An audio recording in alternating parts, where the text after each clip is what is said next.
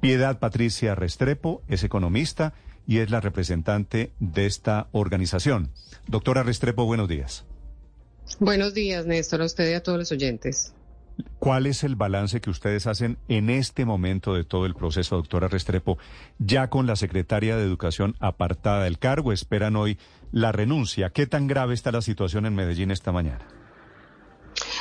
Bueno, mire, Néstor, no, el balance desde el punto de vista del control social es muy positivo. Nosotros pusimos esta denuncia por allá en febrero del 2021. Estamos hablando de dos años después. Las investigaciones de la Fiscalía, con base en nuestras denuncias, llevan a imputar cuatro delitos a la Secretaria de Educación, a la exdirectora técnica de Buen Comienzo, que aún hace parte de la Administración, ahora trabaja en la Secretaría de Inclusión Social como asesora de contratos importantes para la atención a la población vulnerable y el representante legal de Colombia Avanza, que es la organización eh, sin ánimo de lucro encargada de llevar a cabo mm. esos dos contratos en el 2020, el de Buen Comienzo y el del PAE. Doctora Restrepo, ¿a ustedes como denunciantes les llegaron pruebas? ¿Cómo arranca la investigación por estas irregularidades allí en buen comienzo? Sí, Néstor, mire, nosotros trabajamos con la información de la ciudadanía. Tenemos una línea de la confianza desde octubre del 2020, en donde los ciudadanos, exfuncionarios, funcionarios, contratistas, excontratistas, nos pueden entregar información y así empezó a llegar las primeras alarmas. Eh, como nosotros arrancamos en agosto del 2020, pues no estábamos funcionando como veeduría cuando eh, se dan estos dos contratos, pero posteriormente empieza a haber también mucho ruido en otra modalidad. A ver, para rápidamente explicarle a los oyentes. El programa Buen Comienzo tiene varias modalidades. La que está aquí en entredicho es la modalidad familiar, pero en el 2021 también hubo cambios bastante abruptos en la modalidad institucional y muchas organizaciones empezaron a alzar la voz y a contarnos lo que estaba sucediendo. A partir de ahí hicimos eh, un análisis hacia atrás de qué había pasado también en estos contratos que comprometían a la atención a la primera infancia. A partir de ahí, ¿qué hacemos? Hacemos derechos de petición a la administración, solicitando información de los contratos, analizamos y finalmente encontramos que había presuntos delitos y por eso los llevamos a la fiscalía. Sí. ¿Y cuál fue o cuáles fueron esos delitos, doctora Restrepo? Bueno, mire, en principio veíamos eh, el tipo de contrato, la contratación que se hizo eh, para nosotros no era la adecuada. Esta modalidad familiar es una modalidad de atención integral a la primera infancia que no solo incluye entregar eh, justo en pandemia, pues paquetes alimentarios para los niños y las niñas entre los cero y los dos años y las mamás, sino también capacitación, unas charlas mensuales, etcétera, en esa modalidad. Lo que encontramos es que eh, los paquetes alimentarios representaban más del 50% del total del contrato y en ese orden de ideas no era un contrato de prestación de servicios como se hizo. Efectivamente, allí a Colombia Avanza se le hace un contrato de prestación de servicios, eh, contratación directa y este programa usualmente se prestaba a través de convenios de asociación. Colombia Avanza es la firma que se ganó la licitación, ¿cierto? No, no hubo licitación, fue un contrato directo. ¿No hubo licitación? No, señor. no, señor. Los dos contratos, los dos contratos fueron directos. Sí, señor. Los dos contratos fueron directos. Y aquí un entredicho muy grande, Néstor y oyentes, es la idoneidad de esta entidad. ¿Quién es eh, Colombia Avanza? ¿Por qué? eso debe, haber una persona que es la dueña de Colombia Avanza, que es donde está el billete, ¿o no? A ver, Colombia Avanza es una corporación, eh, se autodenomina sin ánimo de lucro y es una corporación que nace en Bello en el 2009. Era una organización casi que incipiente y empieza a ser importante en términos de contratación, principalmente a partir del 2015 y especialmente en el periodo 2016-2019, contratando con la gobernación de Antioquia, eh, en ese momento el gobernador Luis Pérez, Gutiérrez y varios municipios de Antioquia. El representante legal de esta organización, y digámoslo, eh, dueño, es el señor Henry Paulison Gómez. Él es sobrino de una política de Bello, de hecho Henry también ha sido político, ha sido concejal de Bello, la señora Gloria Montoya, quien eh, fungió varios cargos en la gobernación de Antioquia eh, con Luis Pérez y luego Luis Pérez la la pone como alcaldesa encargada, encargada. Una vez sale uno de los Suárez Miras de ese cargo A ver, usted me está, me está sugiriendo que eh, detrás de esta fundación están los señores políticos de Bello y con ellos los Suárez Mira y con ellos Luis Pérez, ¿es lo que usted me quiere decir? No, yo le estoy contando la historia. Usted me la preguntó y yo le, le digo, le doy la respuesta, ¿cierto? Usted me dice, ¿quién es Colombia Avanza? Yo le estoy contando quién es Colombia Avanza. Le estoy contando los contratos más importantes, con quién los hizo, eh, cuál es el relacionamiento de él familiar, ¿cierto? Y político. Y ahí le dejo a usted también para que usted eh, pues saque sus propias conclusiones. Pero eh, el contrato o los dos contratos eran por cuánto? ¿Cuánto sumaban los dos contratos? 27, ¿no? 27 mil millones de pesos, sí, señor.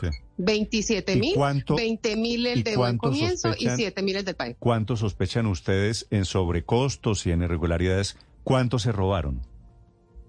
A ver, eh, la fiscalía afirma que son eh, eh, peculado por apropiación a favor de terceros y eh, peculado eh, en tentativa por un poco más de dos mil millones de pesos. Sí. Esta, esta organización Colombia Avanza, Doña Piedad, ¿aportó a la campaña de Daniel Quintero a la alcaldía?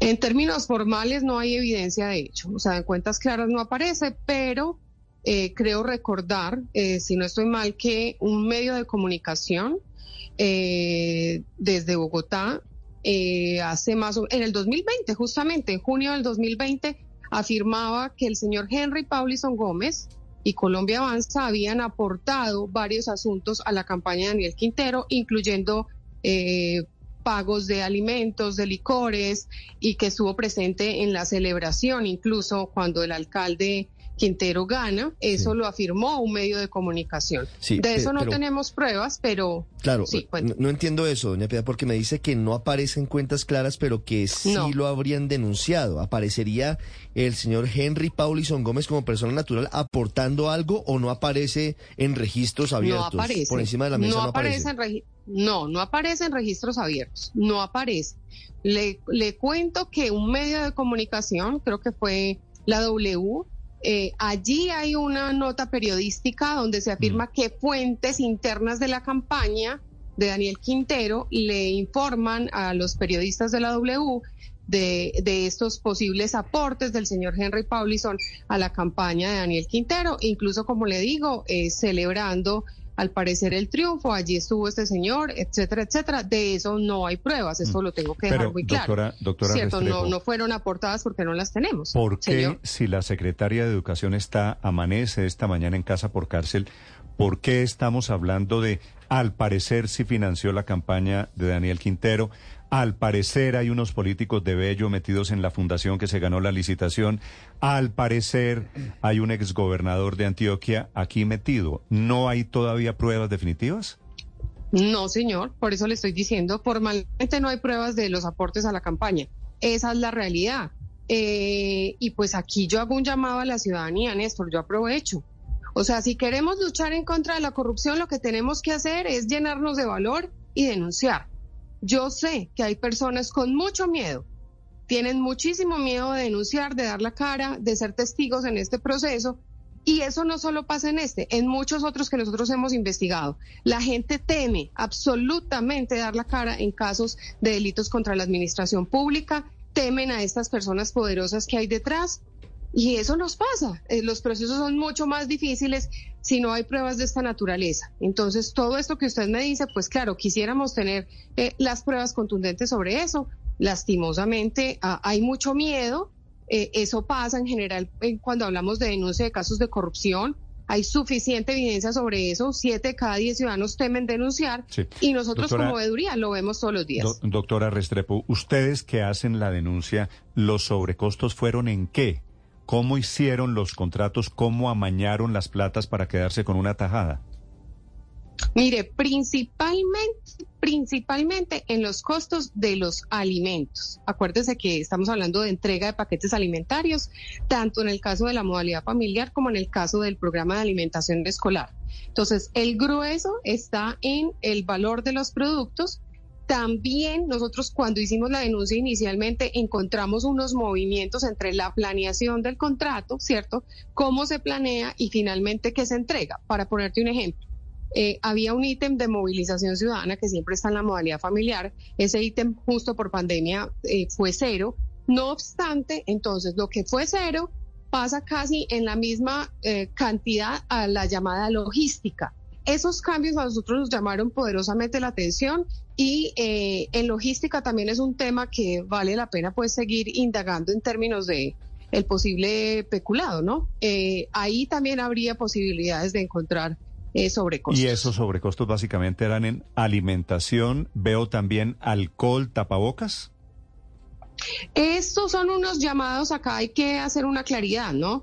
Eh, sin duda en pandemia se utilizaron y el personal debía utilizar, pero lo que muestra la Fiscalía en cuanto a las interceptaciones a personas vinculadas directamente con Colombia Avanza es la forma en la cual, al parecer, parece ser una forma de operación de la entidad, sobrefacturan. ¿Con quién? Con unos proveedores eh, que le facturan a lo que quiera. Eso es lo que mostraba la, las, las interceptaciones de estas personas que trabajan en Colombia Avanza. Doctora Restrepo, ¿por qué el alcalde Quintero está diciendo, bueno, y los amigos del alcalde Quintero desde ayer que no se perdió ni un solo peso?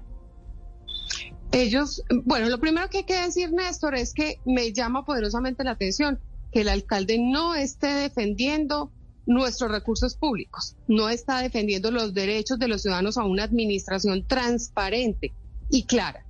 Debería estar defendiendo y debería estar pidiéndole a su secretaria que se haga a un lado desde que esto inició y no lo ha hecho. Entonces, él no defiende la administración correcta de los recursos públicos. Entendamos que estos delitos contra la corrupción son delitos contra la administración pública y él, como alcalde de la ciudad, debería estar defendiendo. No, se ha pasado defendiendo a su secretaria y saca información del caso en defensa de ella todo el tiempo. Eso pues es realmente eh, eh, absolutamente contrario a lo que debería ser. Debería estar defendiéndonos. ¿Quién defiende la buena administración pública? Pues el alcalde no. Entonces, eso es lo que ha venido haciendo, ¿cierto? Contando la historia que dicen los abogados defensores en los procesos, él la cuenta a través de Twitter como la versión de los hechos, ¿cierto? Acá, por supuesto, eh, lo que la justicia tiene que hacer es, eh, y la fiscalía, pues seguir investigando y la justicia tomar decisiones si efectivamente hubo esos delitos o no. Esto, digamos, apenas empieza y bueno, seguiremos al tanto de, de esta, cómo se desenvuelve esta situación. Sí, señora Restrepo, ¿qué tiene que ver con los contratos y en general con la Secretaría de Educación de Medellín, Albert Corredor? Que fue concejal, que hoy es precandidato a la alcaldía, que es un hombre muy cercano al alcalde Daniel Quintero y que aparece mencionado prácticamente en todas las personas con las que uno habla de la Secretaría de Educación y que es noticia esta mañana por la investigación que empieza en la Procuraduría para funcionarios que estarían recogiendo firmas. Usted desde la veeduría, ¿qué ha encontrado? ¿Qué tiene que ver el exconcejal Corredor? Mire, el señor Albert Corredor eh, al parecer él es, digamos, el que puso a la secretaria. La secretaria de Educación eh, trabajó en empresas de la familia del señor Corredor y también llama mucho la atención algo que ocurrió eh, al inicio del gobierno de Daniel Quintero. Él había postulado en la Secretaría de Educación a Alberto Correa. Eh, me excusan si no recuerdo bien el apellido, ex rector de la Universidad de Antioquia, eh, y la gente estaba muy contenta, decía un señor con mucha experiencia, por supuesto. Eh, creo que por asuntos de la edad él no pudo, eh, no podía estar en el cargo. Y lo que encontramos es que justamente este, el rector de la Universidad de Antioquia, trabajó de la mano con Albert Corredor en una fundación. Entonces, todo esto para decirles a ustedes que ese puesto de Secretaría de Educación casi que quien ponía secretario era el señor Albert Corredor. y lo que está sucediendo... Alberto Uribe Correa, que fue el rector de la Universidad de Antioquia. Sí, de acuerdo, de acuerdo. Entonces, eso nos da para pensar que la Secretaría de Educación estaba ya dada por, por el alcalde a su amigo Albert Corredor. ¿cierto? No puede Alberto Uribe Correa, entonces sigue la señora Alexandra Gudelo, que trabajó en las empresas de, de la familia Corredor, y lo que estamos evidenciando es una cantidad de situaciones ¿qué hacía la secretaria de Educación en las empresas de, del concejal Corredor? Eh, tengo entendido que manejaba temas de ciencia, tecnología, innovación. Creo que ella estaba como asociada a este, a este, a estos temas. Sí. hay, doctora Restrepo, más contratos que usted en la veeduría ha evaluado de la Secretaría de Educación que podrían tener el mismo modo de contratación que estos dos que tienen en casa por cárcel a la secretaria? Pues nosotros no, pero la Contraloría de Medellín, en el informe de auditoría del año 2020, eh, los mayores mm, presuntos detrimentos patrimoniales los encontró en la Secretaría de Educación. Eh, el grueso era el de buen comienzo, eh, explicaba casi el 70%, pero había otros de tecnología, no recordar, en los que también un contrato de tecnología en los que la Contraloría tenía eh, bastantes cuestionamientos. ¿Contratos de tecnología con qué secretarías? No, la Secretaría de Educación. Estoy hablando de la Secretaría. La misma, una y otra vez la misma. Sí, señora. Sí, doctora Agudelo, quiero preguntarle por algo en particular eh, que señala la Fiscalía y que se reveló en la audiencia, y es que esta organización, que es Colombia Avanza, solo tenía capacidad para contratar máximo en 720 millones de pesos, pero terminaron dándole ese contrato superior a los 20 mil millones de pesos. 27 mil. Lo que pasa es que tuvo adiciones ese contrato. ¿Cómo lograron burlar o, o pasarse por la faja los requisitos y modificar los contratos para darle a dedo a esa organización ese contrato? ¿Qué fue lo que hicieron? Pues justificaron, siempre hay justificación legal para cualquier cosa y es ahí donde hay todos los interrogantes y justamente por eso tenemos dos delitos de uno celebración indebida de contratos y otro eh, eh, sin cumplimiento de requisitos legales. Entonces, claro, lo justificaron y pese a que muchas voces en ese momento dijeron, ¿qué pasó aquí? ¿Por qué está pasando esto? Eh, revisan quién es Colombia Avanza y sacan, digamos, pues la ciudadanía, mucha gente que hace control social y político, pues los cuestionamientos, pues no había pasado nada. Por eso finalmente eh, nosotros hacemos esta denuncia formal a la fiscalía y pues por fortuna hay una investigación seria eh, que nos lleva a, lo que estamos eh, viviendo en este momento. Entonces, yo diría que siempre va a haber argumentos, ¿cierto? Y los hay, argumentos para decir, ah, no, esto, esto es un contrato directo, es un contrato de prestación de servicios, pese a que, eh, como se venía haciendo, era completamente distinto, convenios de asociación en cuatro, para cuatro entidades que además aportaban. Recursos de su propio bolsillo para la atención a la primera infancia. Doctora Restrepo, esta mañana la Procuraduría anuncia que como si fueran pocos los problemas, también está investigando la misma Secretaría de Educación porque estaban recogiendo firmas y en últimas haciéndole campaña a la candidatura de Albert Corredor. ¿Usted sabe algo de eso? Sí, mire, nosotros hemos recibido denuncias. Principalmente hay una figura que es por, pues son figuras de contratos de prestación de servicios, que son los eh, profesionales psicólogos encargados de los entornos protectores en los en las instituciones eh, oficiales en Medellín. Eh, nos habían dicho que había unos movimientos muy extraños, gente que llevaba varios años había, se le había dicho no siguen más, no se le renuevan los contratos y que estaba llegando gente muy nueva. Nosotros pedimos información a la Secretaría y evidenciamos en los dos últimos años una alta rotación. Lo que nos dicen eh, las personas que nos están denunciando es que estas personas y otras de la Secretaría de Educación las están usando, utilizando para que eh, alleguen información eh, electoral es decir, de amigos, de vecinos, para que digan, mire la cédula, dónde vota, etcétera, información de esa naturaleza y ese, esa forma de operación es muy parecida a una que nosotros denunciamos el año pasado en el INDER. En el INDER, el Instituto de Recreación y Deporte de Medellín, eh, justo pasó algo muy similar eh, para la campaña de Juan Camilo Londoño y de León Freddy Muñoz. Nosotros denunciamos constreñimiento al sufragante y era más o menos esto mismo, utilizar a contratistas de las entidades del conglomerado, en este caso de la Secretaría de Educación, para que hagan toda esta labor. Van a reuniones, les explican por quién deben votar, cómo deben votar y adicionalmente les dicen tienen que traer, no sé, 20, 50 eh, personas, información de esas personas y luego el día de la votación eh, tienen que mostrar por quién votaron. Entonces, al parecer, esto está sucediendo hoy en la Secretaría de Educación para favorecer la campaña de Albert Corredor a la alcaldía. Gracias, doctora Restrepo, por acompañarnos esta mañana, por compartir con los oyentes de Blue Radio la historia de estos contratos en Medellín. Hoy la secretaria de Educación en Medellín amanece detenida. Doctora Restrepo, muy amable. Bueno, buenos días, Néstor, y a todos los oyentes. Piedad Restrepo Restrepo es de Todos por Medellín.